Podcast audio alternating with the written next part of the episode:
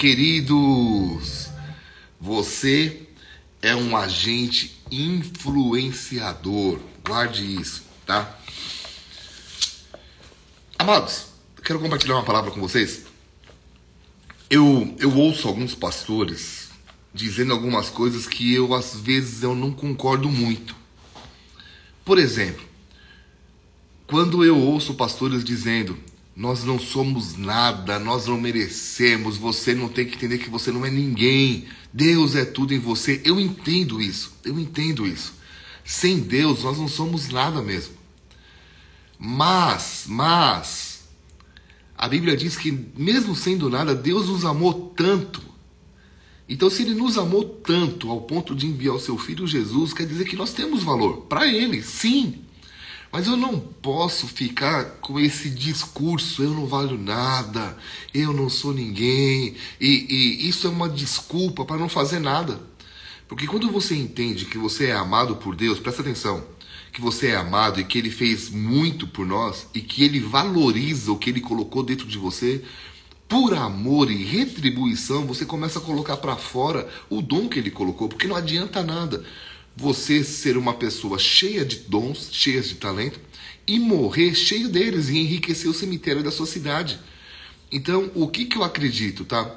Que nós sem Deus não somos nada, não somos mesmo mas nós somos especiais para Ele, ao ponto de Ele enviar o seu Filho. Então, o que, que Ele espera de nós?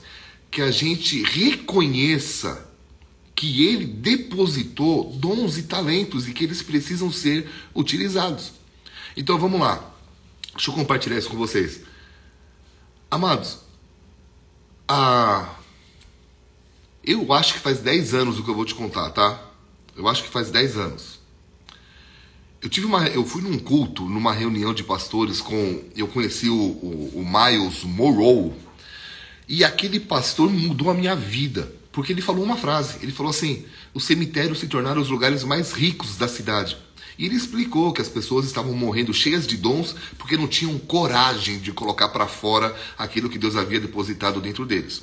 E por quê? Muitas vezes por vergonha, muitas vezes uh, por esse pensamento: ah, eu não sou nada. E uma vez eu aprendi que a definição de humildade é, guarda isso, não querer ser mais do que Deus te pediu para ser, ok? Mas ninguém vê o outro lado, que é a humildade também não querer ser menos do que Deus te pediu para ser. Então, por exemplo, Deus me pediu para estar na internet. Ai, Biga, todo mundo está na internet por causa da, da, da pandemia. Amados, as dicas do Biga já estão em mil e pouco, ou seja, mil, mais de mil dias. A pandemia não tem mil dias, tem um ano e dois meses. Eu já estou na internet. E quando eu entrei e comecei a fazer dicas do Biga, como me xingaram, não todo mundo, mas eu recebi algumas críticas. Ô, oh, quer aparecer? Coloca uma melancia no pescoço. Ah, o pastor popstar. E eu falava, cara, fala com a minha mão, estou obedecendo a Deus. Mas quando eu ouvi o Miles Moore, eu comecei a orar dizendo assim: Deus, por acaso alguma coisa dentro de mim que eu não saiba? Eu já tenho um casamento abençoado, o Senhor mudou a minha vida financeira, a igreja já cresceu, já era uma igreja grande. Na época já tinha mais de duas mil pessoas brincando, estou sendo modesto, já tinha muito mais do que duas mil pessoas. Eu falei assim: Deus, tem alguma coisa a mais? E nós entramos numa torre de oração, orando de madrugada na igreja, essa torre existe até hoje. Mas três anos depois, três anos depois, eu descobri canções, que são as canções da H27. Eu não toco, eu não canto, mas Deus me deu algumas composições. Outra coisa, eu vi a, a, os, o Biguinha, as músicas e é, os clipes do Biguinha.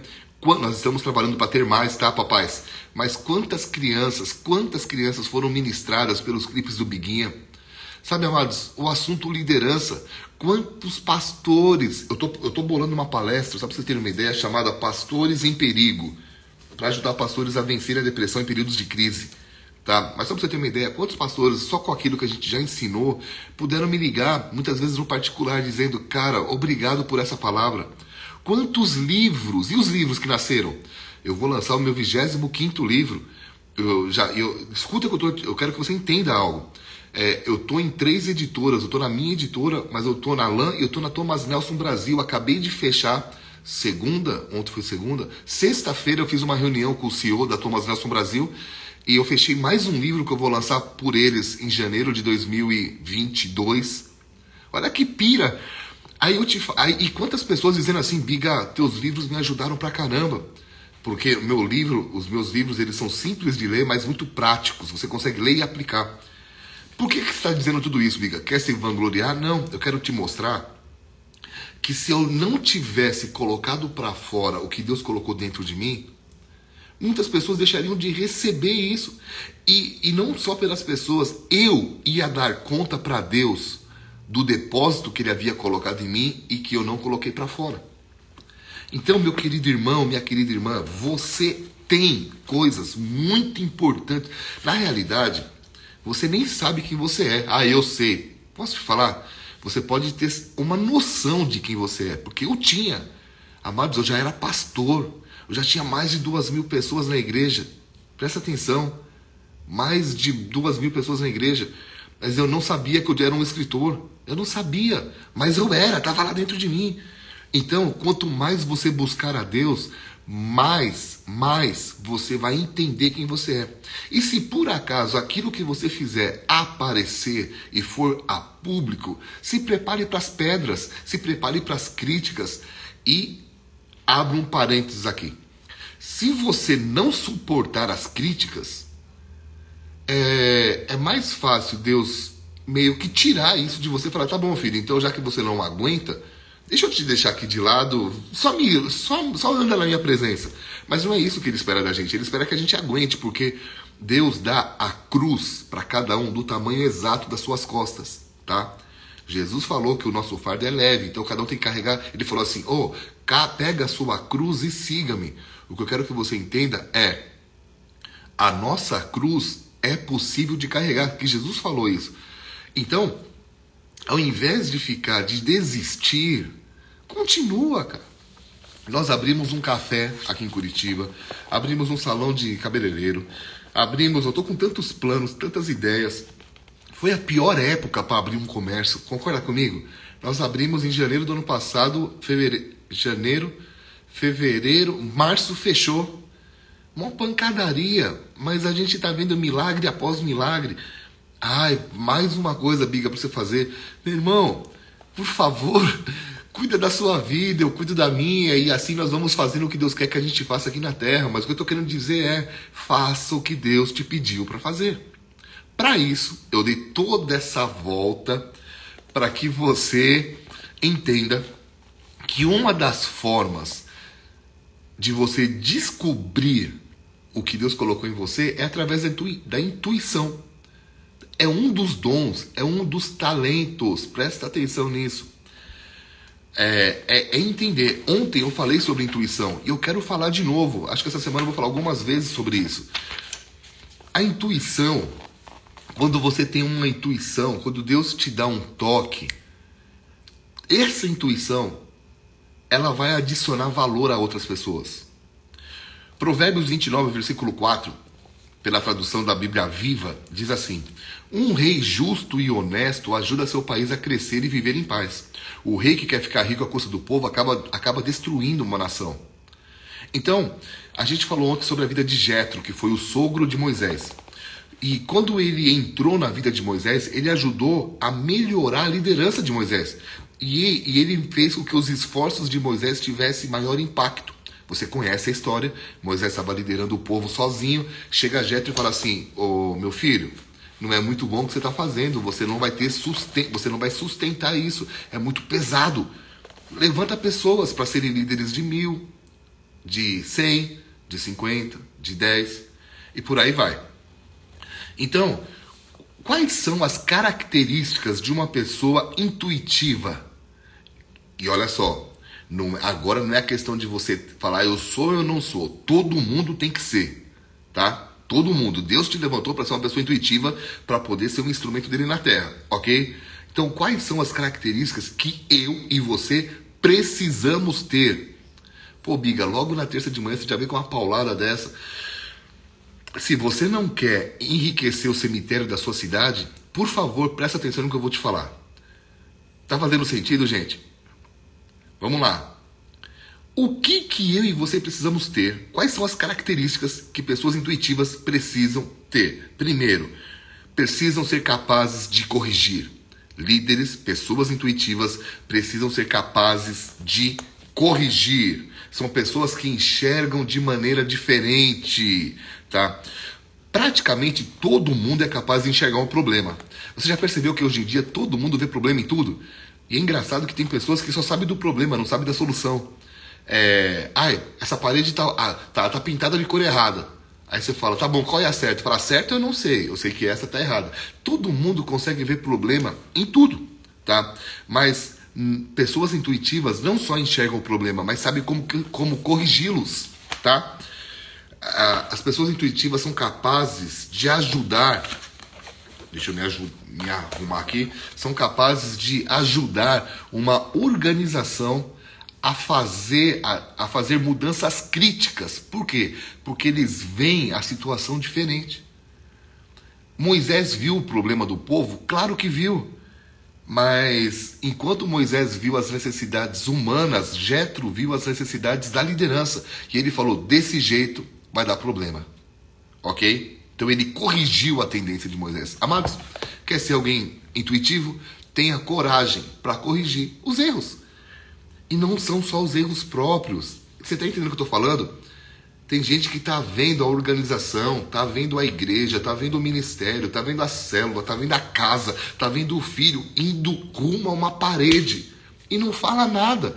É o pecado de omissão. Não, pessoas intuitivas. Ah, mas não estão me ouvindo. O problema é de quem não está te ouvindo, mas o teu, o teu papel é falar. Tá?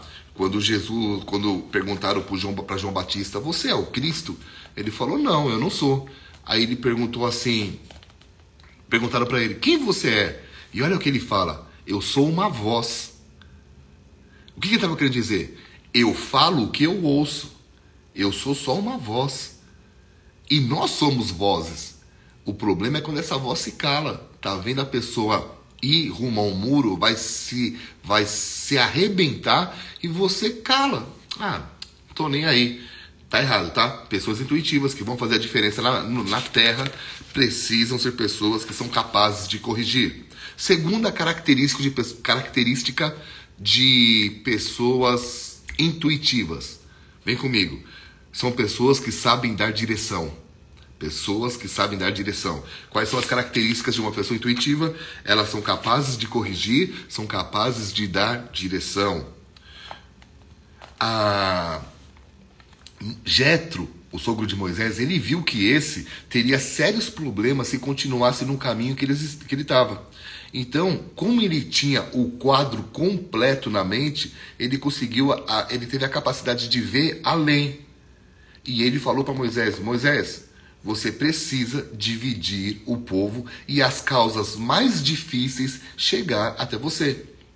O que que Jetro fez deu uma direção que levou Moisés a delegar Tá? Não vou nem entrar no assunto delegação aqui, porque daqui a pouco eu tenho que terminar, mas eu quero te falar que nós precisamos ser capazes de apontar o caminho, de apontar uma direção. Como eu falei, tanta gente falando que está errado, aí a igreja está errado, aí não sei o que está errado, aí você está errado, aí você fala, tá, me dá uma direção, e as pessoas não têm uma direção. Por isso que a gente começa orando aqui torre, na torre, porque o Espírito Santo ele nos dá direções. E ele nos dá capacidade de dar direção também para as pessoas. Características de pessoas intuitivas são capazes de corrigir, são capazes de dar direção, tá? A Dani jogou um a mais aí, tá na frente, hein, Dani? Terceiro, terceiro. Pessoas intuitivas criam estrutura. Pay attention, please. Criam estrutura. Que tipo de estrutura? Ele cria estrutura para que a mudança aconteça e para que as pessoas floresçam. Lembra que eu falei que a intuição adiciona valor aos outros? Então vamos lá. Quando Jetro chega para Moisés e fala assim: Moisés, Moisés, gente, presta atenção. Vocês estão prestando, mas é, é mania aqui. Mas vamos lá. Moisés, levanta pessoas para cuidarem, né? Para cuidarem, chefes de mil, chefes de cem, chefes de cinquenta, chefes de dez ele estava criando uma estrutura para Moisés delegar, Mas ele estava fazendo o que também? Fazendo com que esses chefes pudessem liderar outras pessoas, pudessem colocar seus dons para fora. Meu irmão, o que que Jetro fez? Jetro foi sinistro. Ele falou: Moisés, tem muita gente boa do teu lado, deixa os caras trabalharem. Deixa os caras florescerem, deixa os caras te ajudarem. São caras bons, levanta eles. Ele criou uma estrutura onde Moisés se beneficiou, os outros líderes disseram: caramba, cara, eu também posso ser usado aqui, que legal. E o povo pode ser, pode ser beneficiado. Demais isso, hein? Mais dois aqui. Não, vou deixar para amanhã esses dois. Deixar para amanhã.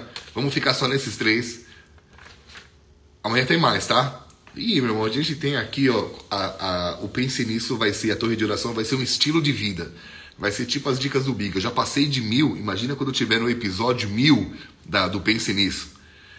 Então, só para recapitular. Características de uma pessoa intuitiva. Aí, Dani, corrigiu. Primeiro, são pessoas que são capazes de corrigir, são capazes de dar direção, e, e, eles são capazes de criar uma estrutura onde todo mundo floresce, todo mundo pode usar os seus dons. É quando você olha uma situação e fala, cara, eu poderia fazer isso, mas aquela pessoa faria melhor do que eu. E vai levantando estrutura. E esse lance da delegação vai te ajudando a ter continuidade. Para terminar, meu querido irmão, minha querida irmã, sabe o que, que Jetro entendeu? que Moisés começou algo, mas talvez ele não conseguiria sustentar aquilo, porque ia ser um peso demais para uma pessoa carregar sozinha. Deus não nos fez para andar sozinhos, Deus nos fez para andar em equipe, para andar com pessoas, e eu quero te falar que você tem tudo, inclusive pessoas ao seu lado, para te ajudarem. Se você não está enxergando, talvez o seu olhar esteja um pouquinho embaçado, sua lente esteja embaçada. Espero que essa mensagem tenha te abençoado.